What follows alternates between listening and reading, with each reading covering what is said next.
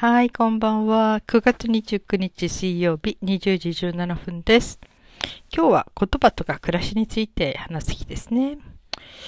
えー、うん、言葉、やっぱり世界の言葉っていうことで、うん、まあ私が今、えー、何を勉強してるかという話をしましょうね。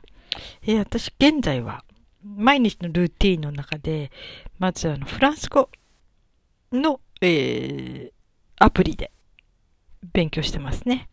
うん。一応ね、メモライズっていうところでフランス語の1から3っていうね、えー、コースは全部終わって、今もう一回やり残したところやり始めてますね。メモライズ。そこはね、ネイティブの人の発音とか、それから、えー、単語とかね、単語やなんかのいっぱい出てきたり、スピード学習とか言ってわーって時間と競争みたいな感じでどんどんどんどんこう出てきたり、それから、あの、うん、自分で喋ってその発音チェックされたりとかね。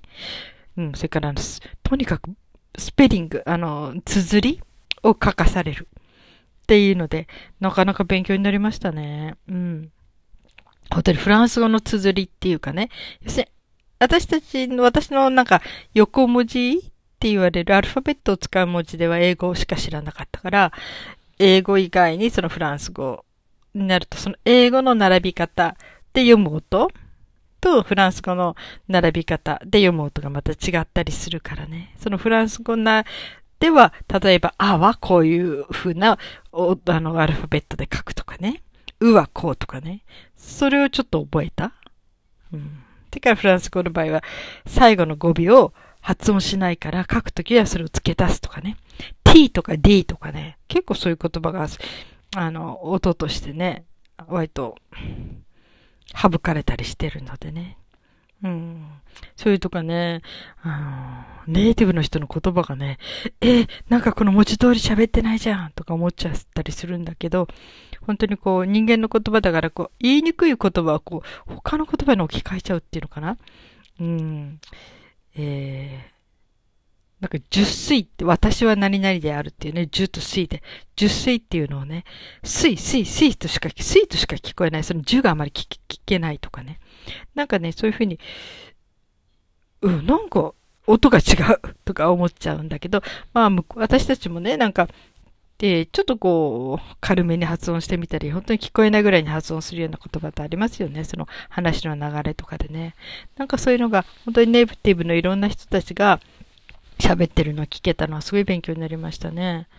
うん、それからね、綴りもね、私めんどくさいって別にね、その手紙書くわけじゃないんだから、読むくらいならなんとかね、なるし、その書くことないんじゃないとか言って、その綴りを練習するのにしたら娘がね、いや、ちゃんと書けた方がいいって言われてね、そうなの？って感じでも仕方なしにね、あの、綴りも覚える練習をしましたね。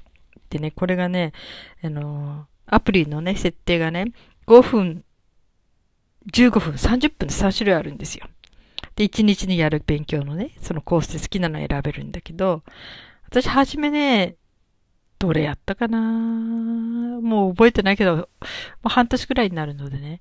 だけど、結果的には、あの、5分なんですよ。15分とかね、30分はね、一気に割と軽い気持ちでできないので、後でやろうとか思ってるし、やり忘れたりね。なんかね、本当に続かないんですね。で、億劫になっちゃうんですよ。だからね、それって本当に毎日続ける要するに今日は何日目連続何日ですっていうことも出てくるから、やっぱり続けたいのにね、なんかそういうことが続けれなかったら困るからと思って、2回ぐらいトライしたんだけどね、15分とか30分のもね、やっぱりダメで、結局5分という設定が一番、あの、続きましたね。気楽、楽に。5分間だけやるんですよ。その中でできるだけのことね。たかが5分って言うけどね、この5分に毎日毎日5分間積み重ねるって結構力になってんですね。びっくりしました。この間、久しぶりにフランス語の歌の CD を聞いたときにね、あれ？わかる？わかる？これ？わかる？みたいな。前なんか歌詞なんか全然あまり意味わかんなかったのが、本当にわかっちゃってるっていうね。すごく驚いたし、うん。なんかフランス語の文見ても、ね、前は本当全然わかんないやものが結構わかる言葉が出てきたりとかね。なんかちょっとすごく感動しましたね。で、まあ毎日とにかく、えー、5分間やってます。いいですね、この5分っていうのが、集中には私にとっては。15分でもきついんですね、おそらくね。うん。そしてあと、英語を始めましたね。うん、将来的にはね、英語でね、ポッドキャストとかできてもいいなとか思うんだけどね。うん、本当に頭からなくなっちゃったんですよ。英語のいろんな言葉。例えば、本当に基礎的なこと。we, our, us, ours って、その、私たちっていうののね。私たちは、私たち。we, our, 私たちの、us, 私たちに、our, us, ours 私たちなんだ最後。なんかそういうようなね、こう、変化を覚えていくのってありますよね。それとか、過去分詞とかね。うん。そういうようなこともね、なんか、すぐ出てこないっていう感じで錆びついちゃっててね。ただ私がね、誤解されやすいのは、発音だけは小学校の時に徹底的に、ちっちゃい時に訓練されたので、学校で。これは割と難なくできるんですよ。うん。それをね、再確認したのはね、今やってるスピークバーディっていうのと、エルサっていう2種類のアプリを今ちょっとやってんですけどね、英語のね、やるってか、お試しでやってるんだけど、そこでね、すごくもうパーフェクトとかプロですとかって言われて褒めてくれて、あ、そうなんだ、とか嬉しくてね。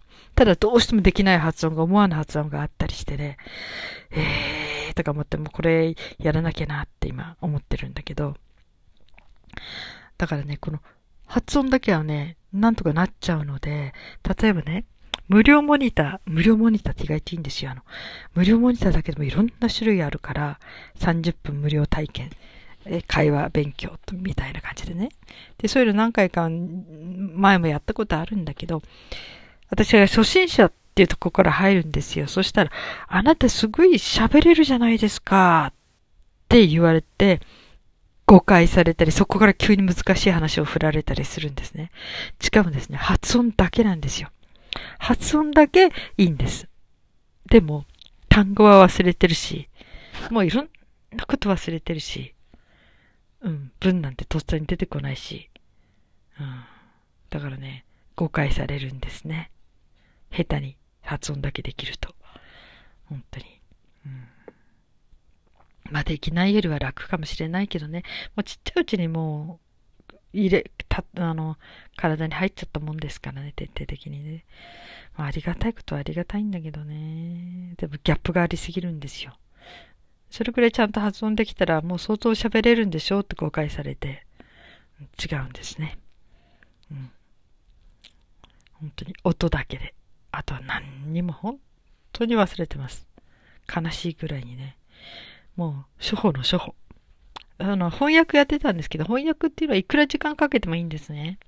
もう、えー、辞書を5つぐらい、5種類ぐらい置いて、でもその言葉に一番適切な言葉はどれかなとか、うん、そういうのをとにかく探すんですよね。で、なんぼ本当に時間はいくらかけてもいいから、こう、うん、仕上げていくっていうね。うん、そういうことがあるので、あんまり時間を競わないんですね。だから通訳とは全然違うので。だから、それに翻訳の勉強してた時はもうマニアックなことばっかりだったので、職業翻訳？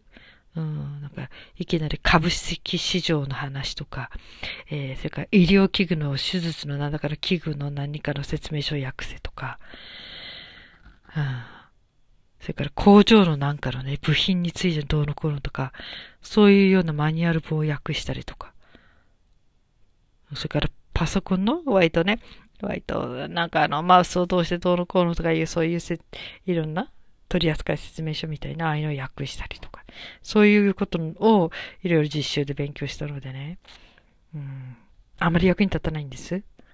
日常生活には。本当に。まあそんなんでね、うん、せっかくね、息子みたいに思ってるイギリスの男の子の友達もいるんだけど、うん、もうその人がたまにイラつくんですね。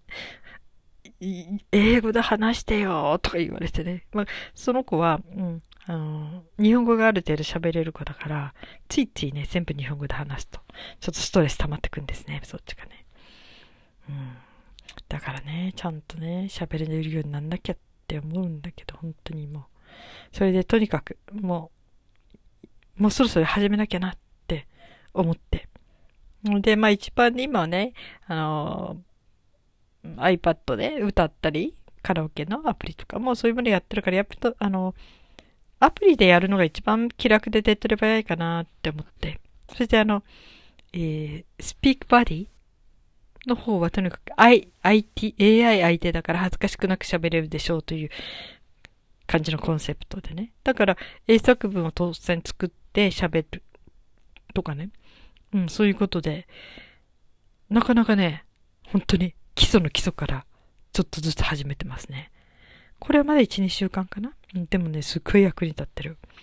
やっぱり、本当に、ただ受け身なだけじゃどうしようもなんなくって、やっぱりその、一部、一つほんの一問や二問でいいから、自分がそこの文章を使って、あの、答えていく、新しい文を作っていくっていうね、その勉強は絶対必要ですね。ね、これから例えばね、あの、外国語で発信するとか、うん。ね、ゆくゆくはポッドキャストも日本語と英語と両方で発信できるようになりたいなとかね、思ってる人にとってみれば、えー、こういうやっぱりとっさに英作文できるような訓練というのは必要なんですよね。ということで、毎日練習を始めてますね。うん、それとエルザっていう本、これも割とアプリでよく宣伝されてますよね。そこは発音に特化したとこで。うん。そこもね、うん。とっても面白いです。なんか発音をこう確認できるし、それと本当に思わぬね、え、え、これ私ちゃんと発音できてなかったなっていうのにたまに出会ってね、何度やってもダメなんですね。だからもう面白いぐらいに、いや、これはしっかりと勉強し直さなきゃなって思って、うん、初心に帰っています。うんまあね。うん。でも本当どれもね、もうこの年になって62歳ですからね、あんまり長時間の勉強は向かないんですよ。肩も凝ってくるしね。だからどれも多分5分ぐらいですね。アプリは。だいたいその5分ぐらいのアプリをちょこちょこっと体調のいいと時間帯にやるって感じかな。うん。あと本当言うとね、そのメモライズっていう風には1年分ちょっとそこだけはお金払っちゃったので、私めってなアプリにはお金払わないんだけど、まあこれは必須と思ってフランス語のためにね、ちょっとフランス行きたいので、うん。それで、始めたんだけど、うん、そこはね、本当に結構10カ国語ぐらい勉強できるんですよ。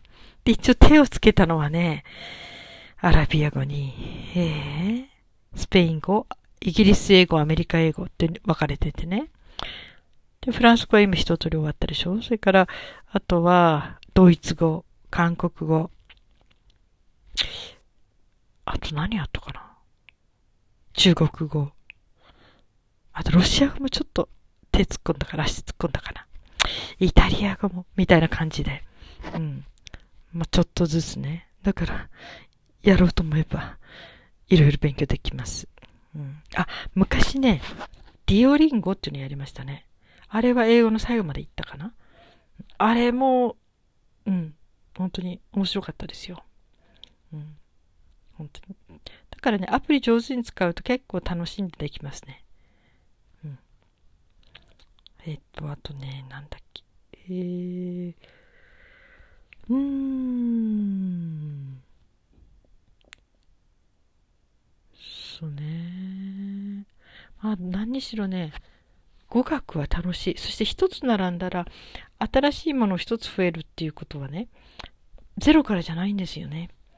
あの、特に英語とかみんなね、ベースにあると、英語の次に例えばフランス語やったとしたら、まあ、要するに、大方のことがちょっと似てるところがあるし、で、今度フランス語からまた発展して、他の言語に行った時に、あれ？ここで似てるなとか、なんか似てるところが出てくるんですよ、いろいろ。うん、単語にしても、こう、似た感じのものが出てくるしね。だから、えー、なんか相乗効果で広がっていける？勉強が。って感じがしましたね。アラビア語やった時も、アラビア語の、えっ、ー、と、ものと、その近隣のどこの言葉かな？なんかすごく似ててね、えー、繋がってんだとか思って、だから世界は一つなんだなって、いろんな言語がいろんなとこで繋がってる。だかそういうことも実感できるのがとっても楽しいです。これ脳のリフレッシュになりますからね。なんかね、勉強です。一番脳を疲労させるのがこの外国語と算数とか数学だって言ってましたね。あの中高時代、中学高校時代とか受験勉強において、もう疲労、脳を疲労させるのは外国語と数学。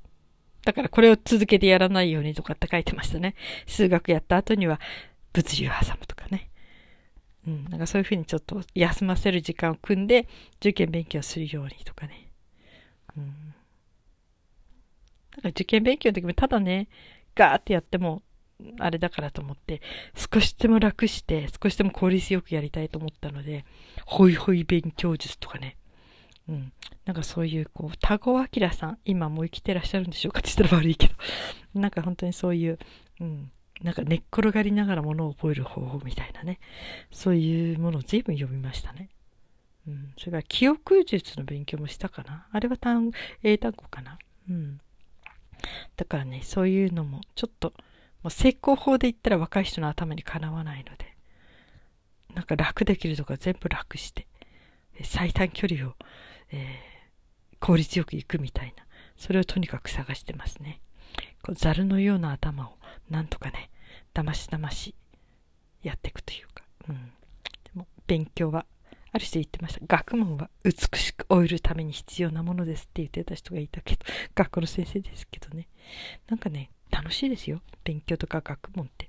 押し付けられるね、学校での勉強って何にも面白くないけど、なんか自分からこれ調べてみたいなとか、これどうなってんだろうとか、そういうふうに探していくっていうのはすごくあれだし、頭を使うから、なんかね、いい、こう、なんていうのかな。